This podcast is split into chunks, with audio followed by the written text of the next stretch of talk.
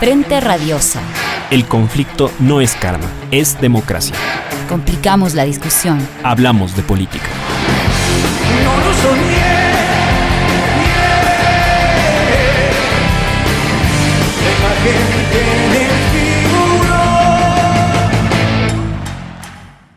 Isabel, saludamos a toda la audiencia de Pichincha Universal a través del dial 95.3 FM y 94.5 para el noroccidente de la provincia de Pichincha. Hoy es viernes 20 de noviembre de 2020 y siendo las 6 de la tarde con 4 minutos iniciamos Frente Radiosa, porque la política no es karma, sino democracia. Hablamos de frente. Les recordamos que esta es una coproducción de Ecuador para Largo, el Foro de los Comunes. Aquí sí hay texto y registro Aurora. Pueden encontrarnos también en nuestras redes sociales, Facebook, Twitter, Instagram, Spotify e iVoox como Frente Radiosa. Agradecemos también a Línea Dura, medio de comunicación digital ubicado en Nueva Jersey, quien retransmite Frente Radiosa para la comunidad migrante en Estados Unidos. A Ronnie por la coordinación técnica desde los estudios centrales de la radio y a todo el equipo de producción del programa. Esta tarde nos hemos propuesto conversar sobre las derechas y sus modos de operación política. Para ello nos acompañan Franklin Ramírez, sociólogo y profesor de Flaxo Ecuador. Está también con nosotros Paulina Recalde, también socióloga y amiga de esta casa. En los últimos años, la derecha ha ganado especial protagonismo en Ecuador y la región, y no solo por haber alcanzado el poder político por la ventana, para nuestro caso, sino también en términos de que poderosos sectores han concentrado eh, y capturado carteras de Estado fundamentales, como el Ministerio de Economía, Finanzas, por aplicar su plan de ajuste. Por otro lado, con la cara visible de la ministra Romo, el régimen ha desarrollado una estrategia de gobernabilidad y asedio caracterizada por el reparto y el miedo, respectivamente. Esto último eh, fue instalado y expandido por la articulación de las Fuerzas Armadas, la Policía Nacional, parte del aparato judicial, medios de comunicación tradicionales y plataformas digitales, así como por la inteligencia gubernamental. Pero más allá del ámbito estatal, no es menos cierto que los lineamientos generales del discurso oficial han sido también replicados por poderosas organizaciones de la alta sociedad civil, especialmente sobre temas como el combate a la corrupción, la defensa de la democracia y el rechazo al ejercicio del derecho a la resistencia. Para citar otro ejemplo, el veto al COS durante este año, así como el rechazo al aborto en 2019, se ha valido del apoyo y movilización de las iglesias católica y evangélica, instalando la necesidad de combatir la supuesta imposición de una ideología de género. La derecha de esta forma se constituye de fuerzas sociopolíticas más grandes y amplias que solamente las élites económicas, y sus objetivos son más diversos que el de imponer una forma específica de organización económica. Esto muestra que, para analizar de alguna forma su accionar, no es posible insistir solo en la cuestión neoliberal como un régimen de acumulación. Los distintos brazos de la derecha desgastan a sus adversarios, legitiman sus agendas y capitalizan su poder con el despliegue de distintas estrategias a distintas bandas. En el escenario electoral, esto parece ser especialmente cierto. La derecha no solo estructura sus discursos en torno a la cuestión económica, sino que además es particularmente exitosa, por ejemplo, en interpretar e interpelar las demandas populares y de los sectores medios, en comparación con el progresismo sobre todo, cuando se trata de temas como la seguridad ciudadana o la ética pública, metiéndose así en los vacíos de su adversario principal y ahondando en sus grietas. La derecha le habla y a veces logra representar a sectores más amplios que conforman, más amplios que los que conforman sus jefes de clase. Ahondar en estos asuntos es ahondar en el ser y la forma de operar de uno de los dos grandes polos de acumulación política en nuestro país. ¿De qué hablamos entonces cuando hablamos de derecha? ¿Por qué hacemos hincapié en la derecha y no en las élites? ¿Quiénes forman sus filas? ¿A qué público y cómo le hablan? ¿Qué receptividad en los sectores medios y populares hay frente a sus planteamientos? ¿Cómo golpean a sus detractores y acumulan fuerzas? En definitiva, ¿cómo hace política la derecha? De esto y más hablaremos hoy en Frente Radiosa. Política de frente, porque la política es cambio y conflicto.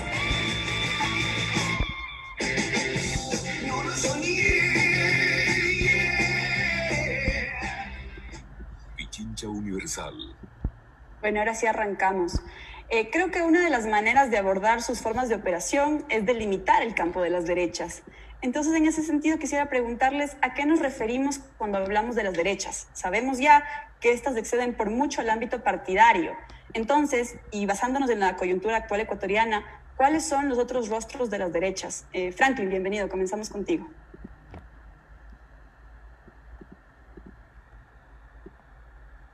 Creo que hay un problema. Ah,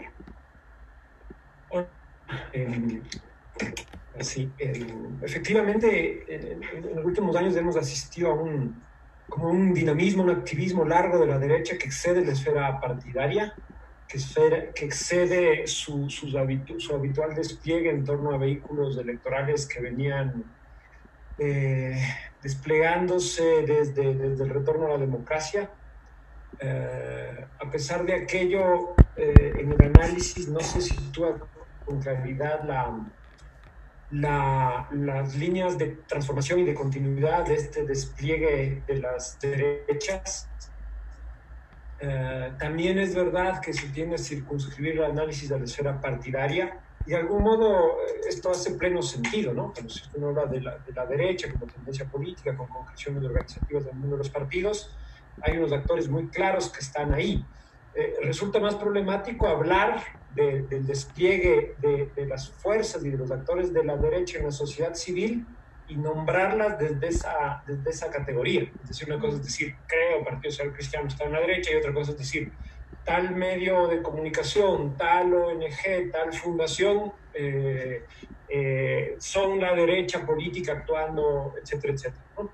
Me parece que, sin embargo, esto es lo que está aconteciendo, que hay una, una, una red, un campo multiorganizacional, una red amplia que va desde el sistema político a la sociedad civil, medios de comunicación, el aparato educativo, universitario, eh, una capacidad de ocupar la calle también, y que todo esto eh, está, trabaja, se activa como una constelación de, de, de, de agencias sociales y políticas eh, que tienen unos cascarones visibles a la hora de la, de, de, de la disputa electoral, eh, pero que es fundamental desde una perspectiva crítica, amplia, entender eh, esa, esas conexiones amplias de lo que se expresa en el campo de la derecha, es decir, la derecha como actor político, pero también como fuerza social y cultural, ¿no? con capacidad de producir una narrativa, unas visiones del mundo, una ética. Entonces me parece que el reto del análisis es observar todo ese campo eh, pero distinguiendo niveles de actuación y, y tipo de actores que están atrás de esas esferas de actuación.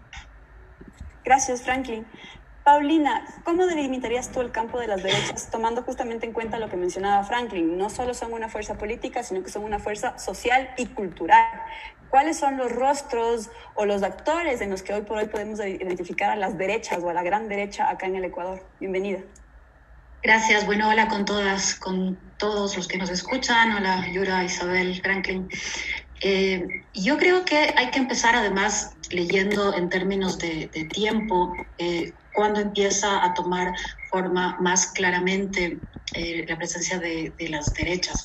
Eh, creo que es un hito fundamental en Ecuador el modo en el que ejercieron presión, presencia política y tuvieron un logro político además en Ecuador a raíz o en torno al impuesto a la herencia y a la, y a la plusvalía. Uh -huh. Esto significa una primera presencia y un primer hito en términos de haber procurado incluso que el gobierno de la Revolución Ciudadana retrocediera en una medida que en ese momento significaba para este proyecto el hacer una nueva eh, apuesta en términos de, de redistribución.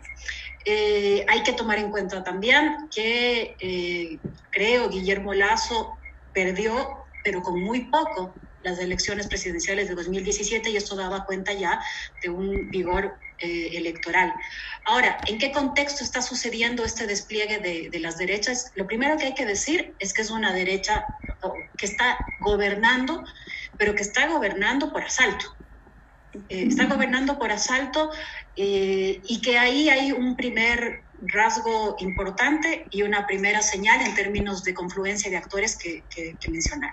El hecho de que gobierne por asalto significa un primer rasgo eh, poco o nada democrático, porque significa que llega al gobierno y llega al poder con un plan de gobierno que no fue votado. Luego, eh, esta confluencia de, de actores que se dio, que tiene el primer momento en la, en la consulta popular, y ahí tenemos un primer hito un primer hito y un primer rostro que tiene que ver con una toma eh, institucional, porque la supuesta reinstitucionalización del país lo que significó o lo que ha significado es la presencia de varios rostros eh, de la derecha en varios poderes del Estado. El segundo elemento que es fundamental tiene que ver con la presencia, la presión y, la conquista política de parte de las cámaras empresariales que, habiéndose hecho incluso con el Ministerio de Finanzas, hacen esta entrada al gobierno y, muestran además un momento de, unificación. Ahí hay otro rasgo eh, importante, esta unificación de las cámaras. Un tercer elemento que es importante es que en torno a estos dos elementos, que ha sido de modo sumamente atropellado, además esta supuesta reinstitucionalización ah, y este modelo económico, ha sido atropellado y además ha sido eh, violento, ha sido por la fuerza. Eh, esto se conecta con que llegaron al gobierno y llegaron al poder, digamos, por asalto. Eh, este, este rasgo violento significa que se conectan además con la fuerza de policía, con ah, la fuerza de valga la redundancia, de, Fuerzas Armadas, y que estos elementos tienen una complicidad, vamos a decir así, eh, con medios de comunicación que habían sido sumamente críticos con elementos de esta naturaleza antes y que ahora cierran absolutamente filas, eh, acompañan este, este relato del gobierno tanto en términos de implementación del modelo económico, en esta captura institucional y en el modo violento y el uso de fuerza con el que se eh, incorporan estas, estas medidas. Y esos esos otros rostros, los mediáticos, se suman a los empresariales que he mencionado, eh, se suman a estos actores políticos que eh, se incorporaron rápidamente en torno a la consulta popular, a esta supuesta reinstitucionalización del país. Entonces, todos estos estarían configurando una serie de, de rostros y actores y estarían, ah, o trato ahora de deslizar algunos de los elementos que configuran o que caracterizan el modo en el que la derecha está gobernando. Luego podemos hablar del ámbito de lo, de lo electoral que además ha implicado un elemento que no es menor. La primera vez, yo diría desde el Frente de Reconstrucción, del llamado Frente de Reconstrucción, cuando triunfó Febres Cordero, probablemente la primera vez que haya una candidatura con semejante confluencia de poder político electoral y de apoyo de grupos empresariales y económicos a la candidatura de, de Guillermo Lazo. Gracias, eh, Paulina. Franklin, un poco para, eh, de alguna manera, retomar algunos de los elementos que ha puesto Paulina eh, sobre la mesa. Digamos, ha traído a colación la cuestión, por ejemplo, del lugar de las cámaras y su expresión corporativa dentro del, de, de, esta suerte de recuperación institucional o de la promesa de recuperación institucional después del momento progresista en el país. Ha traído a colación también eh, digamos, la dificultad, esta suerte de superación de la dificultad de, división intra-élite para eh, expresarse eh, políticamente y llegar o de alguna manera ampliar su, espacio de influencia en el, en el poder político. Ahora, de alguna manera esto coincide con la tesis que desde hace algunos años ha posicionado no solo en el país, sino en la región de unas supuestas nuevas derechas. ¿No? Eh, quizá con, el, con, la, con la expresión eh, del, caso de Macri en Argentina, eh, digamos, cobra fuerza esta, esta, esta, esta idea de que hay una, una suerte de cara nueva de la derecha que tiene formas nuevas y que, como planteaba Isabel en el, en el inicio, quizá terminaba siendo solo una cuestión de, de, de, de pantalla. Eh, ¿Qué criterio tienes sobre lo planteado por, por, Paulina eh, hasta, hasta ahora?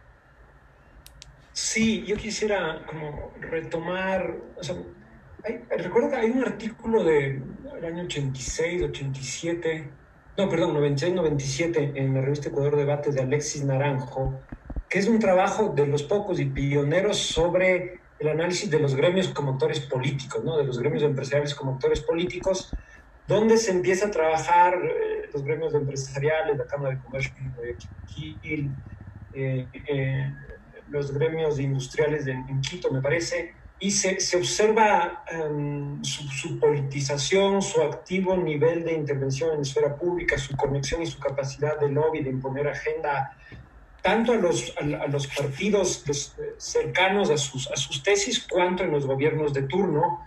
Y, claro, ahí empezaba a circular con fuerza esta, esta, esta fórmula de partidos corporativos, partidos que eh, hacia la derecha han reconstruido sus agendas eh, prácticamente como cajas de resonancia de los grandes gremios empresariales a nivel nacional y sobre todo de las, de las dos ciudades. Entonces, evidentemente lo que vemos en estos años con, con Moreno es, es como, eh, no es del todo nuevo esta vinculación entre gremios y partido, como, como digo, tiene toda una, una, historia muy ligada al Partido Social Cristiano. Me parece que algunos rasgos de la, de la novedad con la que que tratamos de ver a la derecha, falta investigar mucho más, em, pasa por la ampliación de ámbitos de despliegue, ¿no? Está claramente la, la, vinculación entre gremios de interés económico y agendas de los partidos políticos está dibujada ahí. Después me parece que hay que prestar mayor atención a su actuación en, las instituciones de la sociedad civil, en agencias, en actores eh, específicos con nombres, rostros eh, en el seno de la sociedad en el campo de los medios de comunicación e insisto en esta esfera educativa. Pero, antes de eso, o más bien para plantear esto de otro modo, Paulino usaba la, la palabra el asalto, ¿no? que es como efectivamente la derecha habría asaltado al poder porque eh, no ganaron las elecciones y sin embargo su agenda es la que ha copado eh, eh, la conducción gubernativa en estos años. Pero si es que si es que uno toma en serio esta idea de que hay un despliegue de la derecha que excede el terreno político gubernamental, que excede el terreno gremial empresarial y que tiene una serie de instituciones culturales, educativas, informativas, lo que vemos es que este asalto hacia el poder ha venido acompañado de una batalla hegemónica, se diría en la izquierda, de una guerra cultural, como dice la alt-right, contra eh, una guerra cultural, es decir, un despliegue ético, ideológico, cultural, ideológico específico que ha permitido que ese asalto, que en otras condiciones eh, como de mayor ampliación democrática, hubiese tenido que ser más contestado, pero es un asalto que ha pasado globalmente, eh, se, se, ha ido legitimando, se ha consolidado, las dinámicas de conflictividad y de protesta no han tenido que ver con la ocupación de ese poder, la ocupación intempestiva de ese poder, entonces, y uno podría decir que en gran parte ese asalto no parece como un asalto contestado y, e impugnado precisamente porque hay un trabajo ideológico, ha habido un, trabajo sofisticado en instituciones sociales determinadas para colocar las ideas, eh, determinadas ideas que ahora han conducido la, la, vida política, la vida estatal de nuestro país. Entonces esto relativiza la idea del asalto, porque el asalto supone que hay directamente una ocupación del poder sin que haya un despliegue hegemónico en el seno de la sociedad civil. Es como la guerra de posiciones de la esfera pública en la sociedad civil. La, la derecha la ha hecho. Y esta es un poco la novedad que estamos tratando de situar. Entonces sí es, es como se llega al poder sin el voto popular. De aquello, hay un cierto consenso tácito de que esto por algunas razones no estaba mal. Y esas razones tienen que ver con cómo han trabajado medios de comunicación, organizaciones de la sociedad civil, el despliegue en redes sociales, think tank, fundaciones, un despliegue que fue muy activo como parte del discurso de oposición a la Revolución Ciudadana. Y no, no hay que olvidar una fecha así como marcante, me parece que creo, de Guillermo Lazo aparece en 2012, eh, quizás más adelante puedo, puedo ampliar por qué la importancia de esta fecha eh, en este análisis que estamos situando.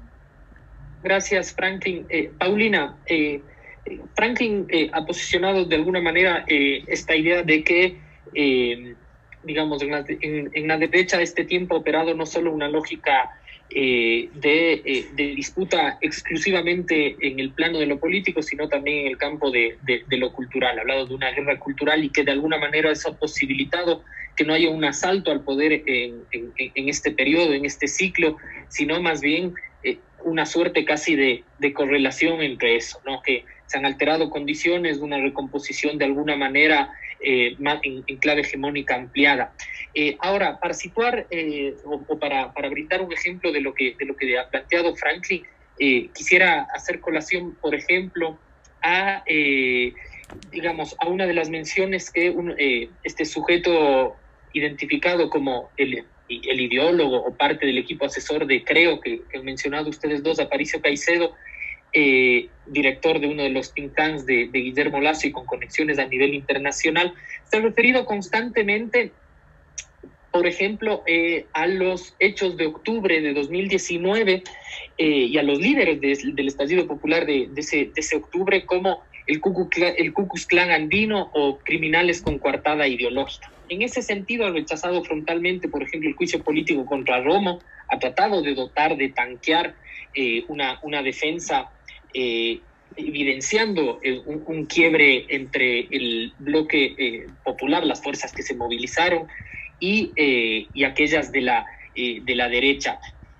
Paulina, ¿cómo, ¿cómo ves tú este trabajo de las derechas, no solo en el campo político, sino en ampliar de alguna manera o reivindicar una agenda también ideológica que hace algunos programas también lo, lo, lo, tratamos aquí en Frente Radiosa? ¿Tiene, ¿Tiene sentido? Tú manifestabas, por ejemplo, las movilizaciones de 2015. ¿Eso fue un momento de quiebre, de, de, de inflexión de, de las derechas para posibilitar esta avanzada? Algunas cosas. Eh, es, es, cierto lo que, lo que dice Franklin hace un momento respecto que no es novedoso el hecho de que las cámaras y los, y los gremios empresariales tengan esta, esta conexión, esta presencia y este ejercicio de, de poder. Eh, no obstante, yo sí creo que hay que tomar en cuenta que es un momento eh, novedoso en la medida en que incluso las tensiones regionales que éstas han tenido sostenidamente y las tensiones que en la sierra eh, o dentro de, de la sierra eh, han tenido algunas de ellas, casi casi que se han diluido en nombre de confluir en torno al ejercicio de gobierno y de acompañar el, el, el plan económico eh, y el discurso político que está llevando este gobierno.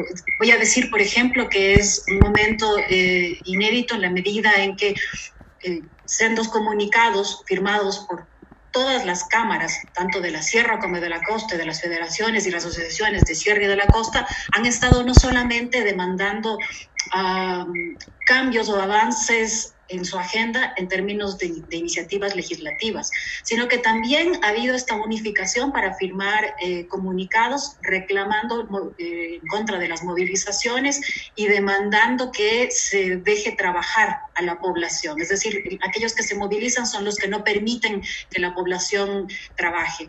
Eh, el hecho, por ejemplo, de que firmen comunicados juntos en la Cámara de Comercio y la Cámara de Industriales eh, sí es una novedad, tomando en cuenta que no representan ni a los mismos poderes políticos y que normalmente, incluso trabajando en el mismo edificio, no solían coincidir ni confluir. Y mira, aquí lo mismo, la Cámara de Comercio de Quito con la Cámara de Comercio de Guayaquil. Entonces, me parece que sí hay que leer esta confluencia en términos de, de cámaras que no, no, caminaban juntas y de que el hecho de lo regional eh, haya tenido, de algún modo, se haya eh, disuelto.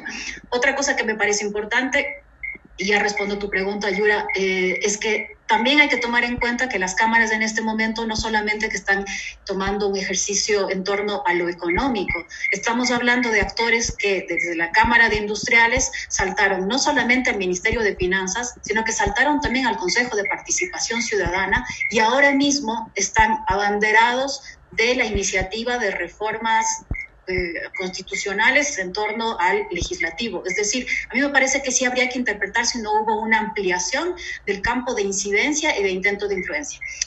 Uh, el otro tema que me parece importante también situar eh, es que insisto en usar el término de que es por asalto porque no hay que perder de vista que la implementación del modelo económico y de las medidas de este gobierno han sido violencia de por medio. Han sido, en términos de estado de excepción, han sido con el uso de violencia que supuso octubre, han sido con advertencias permanentes de, en contra de los movilizados, incluso con informes de eh, inteligencia un día antes de que se realicen las movilizaciones. Entonces, insisto en el término del, del, del asalto porque no significa solamente el hecho de que haya sido por sorpresa la implementación del plan de gobierno, sino de que es de espaldas a la población y a través del uso de la violencia que se ha hecho esto. No hay, no hay un consenso en este sentido, como dice Franklin hace un momento, un consenso tácito. No puede hablarse de un consenso tácito si incluso las cifras de apoyo al gobierno, a la firma del acuerdo con el Fondo Monetario, al modo en el que se situó el relato oficial en torno a octubre, no compran ese relato. Las cifras dan cuenta de que se rechaza el hablar de violentos golpistas, se rechaza ampliamente el uso de la violencia, se pide la renuncia de los actores de, este, eh, de, los operativos de, octubre, hay absoluto rechazo a la, a la, forma en la que se maneja la economía, incluso rechazo a la firma del acuerdo con el fondo. Es muy habitual que se diga que la población no reconoce, no habla del Fondo Monetario Internacional. Entonces, no hay tal consenso. Puede haber tal consenso cuando se habla de los actores que acompañan esto. Yo no digo que no se haya expandido un sentido en torno a, algunos de los preceptos de la derecha, pero hablar de un consenso o hablar de que no ha habido asalto me parece que tiene que tener los, los matices. Eh, sí, es importante lo que sucedió en torno al impuesto a la herencia y a la plusvalía, porque no solamente que significó el retroceso de esta medida de parte del gobierno, sino que significó que población que no sufría en estricto rigor el impuesto a la herencia y a la plusvalía por un sentimiento incluso aspiracional o por sentir que esa era una posibilidad de protesta frente a otros rasgos del gobierno que le eran molestos, la posibilidad de reelección. Recordemos que la población cuando acudió a la Shiris, a la protesta, también hablaba en contra de la, de la reelección. Eh, significó ese momento de expresar malestares con el gobierno. Y la derecha le, le, leyó bien eso y por eso es que insisto en que hay que tomar en cuenta que el binomio de la derecha estuvo tan cerca de, ganar. Sí hay esta expansión, sí hay varios de estos elementos que se puede hablar, que hubo un giro respecto al primer ciclo del gobierno anterior, pero ratifico que ha sido con la violencia de por medio que se ha avanzado en esta agenda y en este eh, plan de gobierno. Gracias, Paulina. Nos vamos a una pausa y en breve volvemos con más de Frente Radiosa.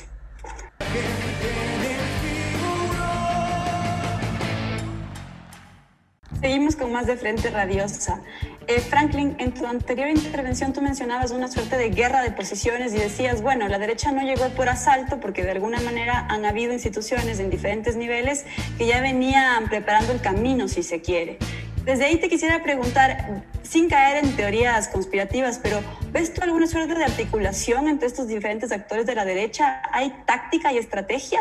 Porque evidentemente está la alianza, creo, PSC, por ejemplo, pero también vemos otros encuentros. Eh, el famoso portal Periodismo de Investigación, que actúa muy de manera muy cercana con la Fiscalía, por ponerlo en términos amables. Eh, ¿Cómo se están articulando las derechas? Eh, también retomando un poco lo que decía Paulina, claro, mencionábamos de alguna manera hasta un punto les funcionó eh, esta suerte de alianza cobijada por el signo antipopulista, anticorreísta, pero cuando eso comienza a hacer agua, se van por el lado violento. Entonces, ¿cuáles son las nuevas formas de articulación, de operación de las derechas? Todo ejercicio político, gubernativo, articula coerción y consentimiento, ¿no? Esa es la hegemonía y no, no, nunca hay un despliegue puro salvo en, en, regímenes totalitarios. Entonces, no es o violencia o consenso, ¿no? Efectivamente, la voluntad popular fue violentada en eh, lo de 2017, pero esa ocupación súbita del poder ha tenido cierto grado de legitimación porque ha existido un trabajo cultural, discursivo, ideológico previo. Eh, ese trabajo, eh, ese trabajo ya yo creo que se, se, activó con mucha fuerza cuando la revolución ciudadana eh, saca con éxito el proceso constituyente y empieza a avanzar en una construcción programática, ideológica y no solo de ocupación del poder. Cuando uno eh, yo, yo, revis, yo hacía un seguimiento de la página Ecuador Libre, que es de este think tank, como de la, de la derecha más próxima al lazo, de una derecha así como muy liberal, muy ideológica, uh -huh. y tenían una, en, en, su página web tenían una, una, una entrada que decía ejemplares, ¿no? y que básicamente era una deconstrucción de un análisis de los planes de la Revolución Ciudadana.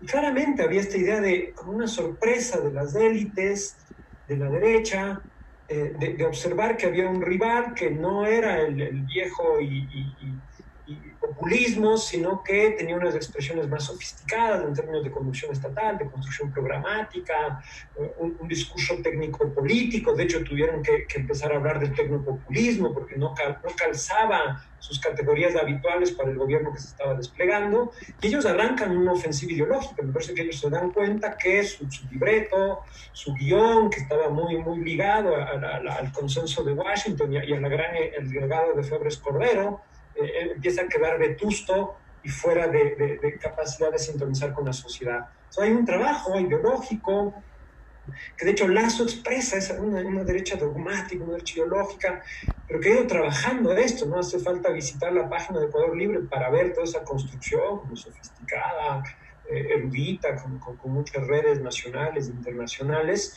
Eh, entonces me parece que ahí empieza un trabajo que además en el marco del despliegue de la Revolución Ciudadana eh, hace reverberar otras expresiones, ¿no? Hay que situar bien esas conexiones, esa articulación, ¿no? Uno no puede decir, todo esto es la derecha y están como conducidos. No, pero claramente hay un campo ideológico, hay un campo de tesis, eh, de sentidos que van posicionando. Entonces, por ejemplo, toda la ocupación de, de, de, cuatro pelagatos o el discurso de la posta, que claramente aparecen en estos últimos años como, como una suerte de intelectuales orgánicos de este espacio, con un discurso súper liberal, antiestatal, antipopular, y, y, hay un eco, ¿no? Eso resuena, y ahí coincido con Paulina, ¿no? E, efectivamente, los gremios siempre han hecho política. Ahora, lo que estamos viendo es que hay mucho más unificación y hay una suerte de trabajo político más concertado, pero, o sea, más concertado, más articulado, más guiote, sino, pero uno ve el discurso de unos y otros, o sea, no solo de las cámaras del partido, sino de las cámaras del partido, estos portales, el discurso de, los, grandes aparatos de comunicación que siempre han estado con la derecha.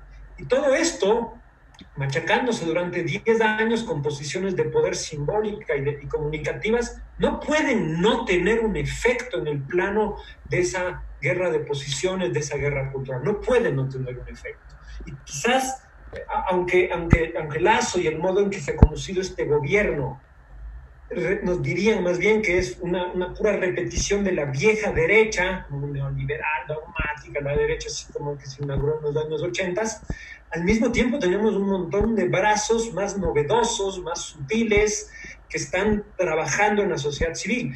Eh, cierro con esto, el, el, el discurso de la sociedad civil versus el Estado en el terremoto eh, de Manaví de 2016 fue nítido no, era como, no, el Estado, corrupción, bla, bla, bla, la sociedad civil, la beneficencia, la solidaridad, con eso basta. Lo hemos vuelto a ver ahora en la pandemia del COVID. Si ustedes se fijan, para que vean, para, que, para ver un poco, eh, el, Estado prácticamente ha desertado de, de, de gestionar y de gobernar el virus protegiendo derechos. Eh, se ha legitimado esta idea de cada quien que se cuide y se ha legitimado la intervención de grandes fideicomisos financiando universidades privadas eh, y eso no, prácticamente no está siendo contestado. Sí, está bien, Moreno tiene poca, pocas cifras, eh, poca, poca popularidad, pero eso no significa que finalmente sean, sean modos de intervención social legitimados que toman cuerpo y que están operando ahora en el gobierno del virus, donde vemos una articulación entre fideicomisos bancarios, universidades privadas y una concepción de la, de la pandemia asociada a libertades individuales, mantener activa la economía y no una intervención fuerte del Estado para garantizar la salud pública. Este es un terreno clarísimo donde vemos operando a actores de un distinto nivel, actores que, según mi hipótesis, eh, como prepararon una ofensiva ideológica, cultural y organizacional en el marco de expansión hegemónica de la revolución ciudadana. De acuerdo, importantísimo esto que dice sobre el hecho de que el Estado se retrae y de alguna manera instituciones como universidades privadas son quienes asumen esta función social del Estado si se quiere. Eh, Paulina, Franklin ha hablado de, de un despliegue guionizado, concertado y sobreideológico en ciertos aspectos. Y tú también en otros espacios has mencionado que como nunca estamos viendo un momento de unificación de las élites, de las derechas, ¿Cómo, ¿Cómo lo sostienes? ¿Cuáles son las formas de articulación que tú ves dentro del campo de las derechas? Sí, yo, yo, concuerdo en que evidentemente nunca hay esto de modo espontáneo y que tampoco es, es, siempre y solamente violencia de por medio. Efectivamente, yo creo que no es casualidad el hecho de que eh, estos, estos lugares que he mencionado, tanto el Ministerio de Finanzas, Consejo de Participación Ciudadana, eh, BID, eh, y, y, también esta iniciativa incluso de reforma constitucional hayan sido o están siendo abanderados por actores de la Cámara de Industrias eh, Producción. No es casualidad porque justamente puede ser una de las cámaras que más atentamente leyó lo que sucedía en el ciclo de gobierno pasado, que tenía una articulación y una preparación de, de discurso y de agenda más sostenida y más elaborada que la de otras cámaras. No es casualidad que hayan sido justamente ellos quienes estuvieron encabezando la, la llamada Agenda de Ecuador 2030, eh, que generaba toda una, una, mirada a largo plazo eh, económica, social y políticamente para, para, Ecuador.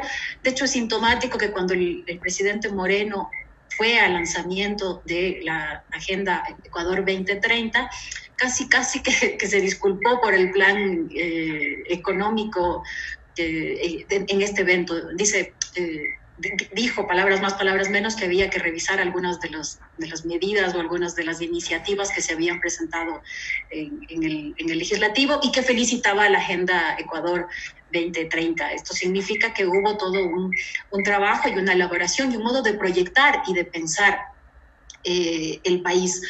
Eh, lo que sí es cierto, me parece a mí, es que esta implementación que ha sido además de eh, radical en términos de cuán rápido ha avanzado el, ajuste económico en, Ecuador, eh, creo que en buena medida se ha ido radicalizando, ya no solamente en términos de la profundidad eh, y no solamente en términos de la velocidad, sino que se fue radicalizando en la medida en la que sí se fue encontrando de a poco y sobre todo en torno a octubre una ampliación de la oposición a esto.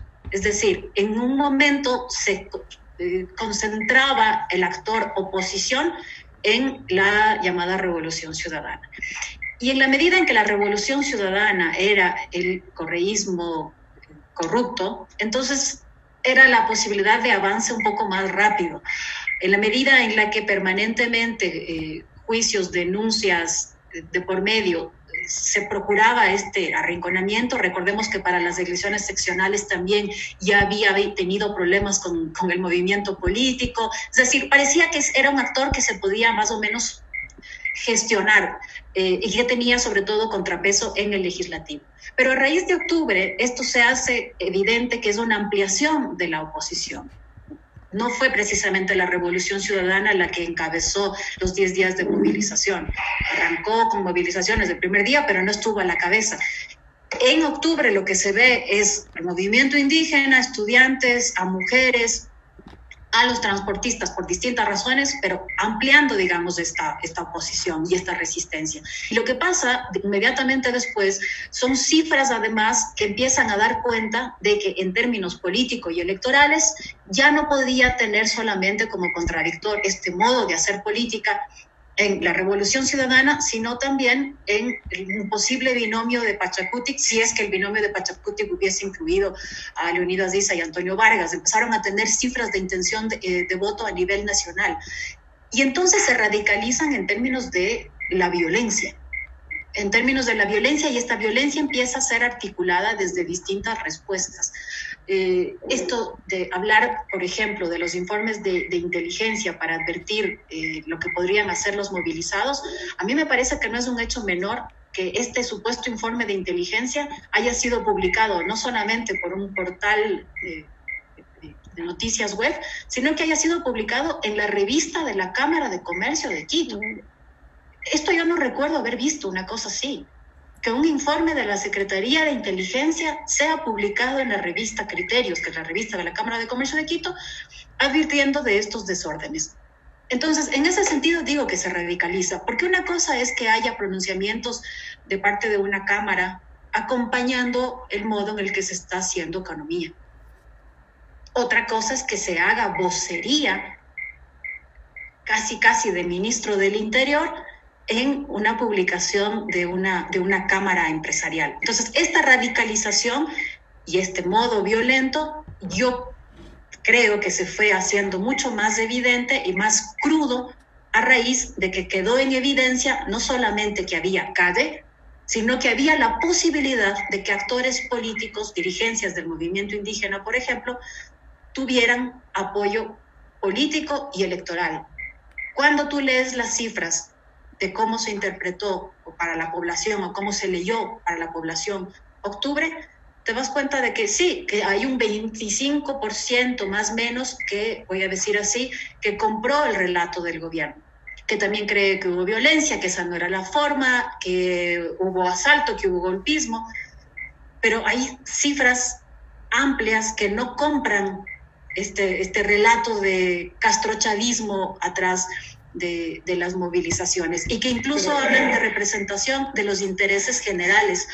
Eh, eso significa que hay otros modos en los que se tiene que acompañar esto eh, o en los que se tiene que neutralizar esto porque no, no calza para la población este, este relato eh, oficial. Sí, pero me querías acotar antes de... Sí, me parece ¿sí? clave que hay que diferenciar la actuación de la derecha, de las cámaras, de los medios, etcétera, como parte del bloque de, los instrumentos que operan junto con el gobierno, del bloque político gubernativo, que eso es claro lo que ha hecho Paulina, de un despliegue de las derechas o de la derecha que exceden su actuación como para rayos y soporte gubernativo. Esto último, que es como la, la novedad que estamos tratando de acentuar en la derecha, eh, que, que, que, de una reconstrucción desde, desde la Revolución Ciudadana, insisto, a mí me parece que, es como que el proceso político le da una cierta conciencia, el proceso de correa, correísmo le da una cierta conciencia, autoconciencia a la derecha, acelera su, necesidad de, invertir más en trabajo político, organizativo, ideológico.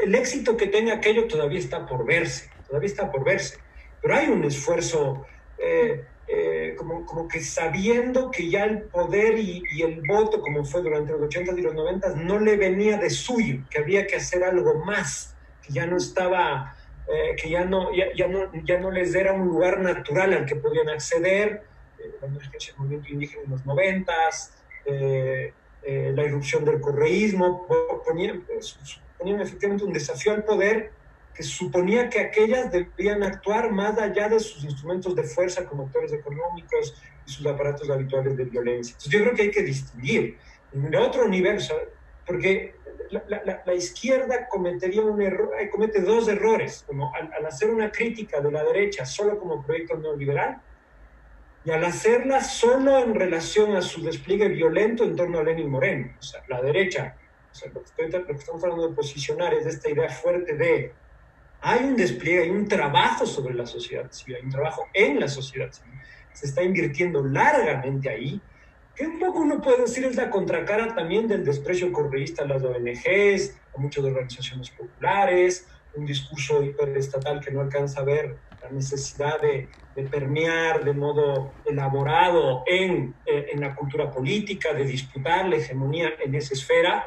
Eh, la derecha en este, en este, a este respecto tiene recursos, eh, tiene nexos, se está desplegando ahí con, con toda claridad un, una serie de medios de comunicación, de portales que trabajan de modo activo, pero no solo como soporte del gobierno, sino produciendo sentidos, creando claves de lectura, este, posicionando tesis para asentar el campo liberal, eh, el campo liberal y neoliberal desde esta perspectiva de los actores políticos. Hay tensiones también entre una, el conservadurismo durísimo del Opus Dei, Lazo, de la derecha más movilizada, y actores que son más liberales dentro de esa derecha, pero efectivamente todo esto está, está, está ha ido convergiendo y me parece que las elecciones de 2021 las encuentra bastante unificadas en ese discurso, las encuentra tomando distancia o tratando de tomar distancia de Moreno y, y activándose eh, en todos estos niveles, ¿no? Aquí hay, que hacer un punto aparte, ya no nos da mucho el tiempo, pero todo el problema de la universidad pública, toda la crítica, todo el desmonte de la, de la de la, de la, construcción del espacio de la universidad pública en estos años, eh, la fuerza de las universidades privadas antes era la San Francisco, ahora es la UDRA, como actores político-ideológicos. Claramente hay un trabajo, ¿no? Como las élites también sabían que hay que formar a, a, las nuevas generaciones, que no va de suyo su ocupación del poder, de la empresa, esto requiere inversión, ahí hay un trabajo también claramente, son universidades con unos sellos ideológicos, siempre en contra de, de, de una comprensión de la universidad pública como excesivamente politizada, como marxistoide, etcétera, etcétera, todo esto con, entre comillas. Entonces, me parece que, que, es fundamental como, como, para la campaña que se viene a entender que el despliegue de la derecha excede el acompañamiento a Moreno, excede la, la, agenda de defensa del neoliberalismo y supone un discurso cultural, un discurso social eh, mucho más extenso que la izquierda no está atendiendo de modo adecuado, me parece a mí, eh, y, que, y, que, está haciéndole ver solo un lado de este, de este enorme despliegue de la, de, de, de, la derecha que ahora además juega con las instituciones del poder, ¿no? De la mano, con mucha cercanía. Paulina, antes de volver contigo y para ir, eh, porque entramos a la, al, al, casi a la recta final del, del, del, programa, Franklin, tú hablabas un poco de, la, este, de este ejercicio de autoconciencia que ha hecho la derecha, digamos, durante el tiempo eh, quizá, digamos, de, desde el pico de la revolución ciudadana y durante estos, durante estos últimos años, que de alguna manera, de manera diferenciada, no siempre concertada ni siempre estratégica, pero eh, ha optado por un despliegue ampliado. Eh, has hablado también de este, este golpe o, o, esta, o esta suerte de golpear los, los bastiones tanto ideológicos como, como, políticos propiamente dicho, donde ha acumulado el progresismo. En ese sentido, por ejemplo, este think tank de, eh, de los liberales ha buscado golpear lo que ha sido quizá el, el, el, patrimonio más grande del progresismo, que ha sido la idea de justicia social. Eh, ha insistido con la idea, por ejemplo, del orden eh, que, que está teniendo hoy en condiciones de precarización generalizada de la vida, más, más aceptación. Ahora, eh, de alguna manera esto no opera necesariamente articulado entre la expresión político-electoral y eh, la, disputa y el campo, y el campo cultural que tú, que tú bien planteabas. Eh, ¿Crees que en ese escenario, a puertas de unas elecciones, habrá una conexión? Es decir, Lazo retomará la idea de la disputa ideológica de la que progresivamente se ha ido desplazando para hacer una política mucho más pragmática, clientelar, si se quiere, eh, o mantendrá en clave separada, considerando además que tiene sus matices y diferencias con, su socio electoral, que es el Partido Social Cristiano. La tesis que hemos venido eh, proponiendo respecto a una, derecha radicalizada, que es como uno de los resultados de la, gestión de Moreno, es esa radicalización de la derecha, pero de una derecha que no venía desnuda ideológica y programáticamente, eh, a mí me parece que Lazo expresa con toda fuerza esa radicalización ideológica. Yo hablaba hace un momento de un dogmatismo. Él se pega al ABC de la alt-right, sobre todo en cuestiones económicas y, y ético-morales. Eh, yo no le veo a Lazo despegado de ese guion. Yo ahí no sé si está solo en, la, en la, el pragmatismo electoral. ¿no? Él es como muy fiel a este discurso. Eh, vimos a un Nebot mucho más pragmático en los últimos años, por eso como parece un desliz quizás del último de su vida política, su, su cercanía a Lazo, pero vemos, o sea, a mí me parece, la, la, pregunta es hasta qué punto la construcción ideológica, sobre todo de creo, le va a permitir al candidato mayor plasticidad, mayor flexibilidad de cara a, a los discursos con sus audiencias en esta campaña. Me parece que por lo pronto tenemos esta, una derecha muy ideológica, muy dogmática, muy radicalizada, como efecto de su, de su ocupación violenta del poder, en efecto, eh, pero, pero vamos a ver eh, si es que tiene mayor pragmatismo. Pero sí lo que veo es que hay un trabajo de, de instituciones de, educativas, comunicativas, de aparatos eh, de intelectuales orgánicos que están claramente alineados en esta órbita. Y esto ya se está trabajando, no hace falta que haya una articulación orgánica, pero hay un trabajo en red, me gusta esta idea de un campo multiorganizacional que trabaja para la acumulación política de Lazo, lo cual le vuelve una constelación poderosa en estas elecciones que no se está observando a cabalidad, eh, sus adversarios no lo están haciendo. Gracias. Eh, Paulina, eh, para complementar la acotación que querías eh, hacer antes a, a, lo que ha expresado Franklin, sin duda estamos a puertas de un, de un escenario electoral y obviamente la derecha con todo, digamos, con todas las herramientas que ha podido, de las que ha podido hacerse y valerse durante este tiempo, parece que no está tampoco en una situación eh, muy cómoda. Eh, obviamente han empezado la, la, el, el, el, momento de, de, cifras, también de especulaciones y tal. ¿Qué puede esperarse de una, de una campaña electoral en la que la derecha, con toda la acumulación que ha podido generar durante este tiempo, viéndose y sintiéndose como también la continuidad de este, de, este, de este gobierno, entre comillas, radicalizado en términos de, de ajuste y violencia, eh, parte con la posición más cómoda en esta, en esta, en esta campaña. ¿Qué puede depararnos febrero? Sí, bueno, respecto a lo que decía hace un momento Franklin, al, al despliegue de, Creo y de, y de Guillermo Lazo con, fundaciones, y, y, demás, eso, esto, esto no es nuevo, creo que esto fue precisamente lo que le permitió a Guillermo Lazo llegar como llegó en 2017, no ha parado su campaña eh, electoral. Lo que es nuevo eh, es esta unificación y esto de que haya terminado incluso, incluso amistad, está, está amigablemente eh, con, con, Jaime Nebot. Esto no es, no es un tema menor porque más allá de que los dos se den o no se den la mano, que no es un hecho menor, significa que los actores de estas dos fuerzas estén confluyendo. O sea, subirse a la misma moto no es un hecho menor en términos de poderes políticos, económicos. Ahí está la novedad.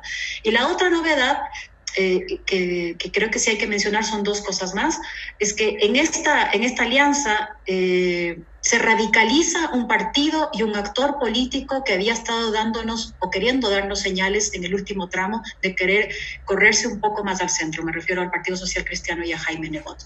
Esto termina licuándose. Esta intención de tener una postura, incluso en términos de, de derechos de mujeres, por ejemplo, teníamos un Jaime Nebot hablando de despenalización del aborto por violación, esto de algún modo termina licuándose si es que apoyas a, un binomio de Opus Dei. Eh, el propio Jaime Nebot tiene un discurso cada vez más radical también, el discurso del 9 de octubre pasado da cuenta de eso, entonces se radicaliza y se corre mucho más. Y yo diría que quizás esto tiene doble lectura, es un vamos por más o es una reacción en medio de la constatación y el temor de la ampliación de los eh, actores de oposición a este modelo. Porque yo diría que es casi contraintuitivo que tengan una postura tan radical. Contraintuitivo, ¿por qué? Porque si tú miras las cifras contrarias al modo en el que ha manejado el plan económico este gobierno, más allá de Moreno, al modo de gobierno, si es que tú miras las cifras, si tú miras la resistencia y te das cuenta de que no es un modelo y un plan económico que está teniendo mínimo ningún apoyo, ¿por qué insistes por ahí e incluso te vuelves más radical? Es contraintuitivo, uno diría que tendrían que haber dado algún giro a este tipo de plan económico y a este plan de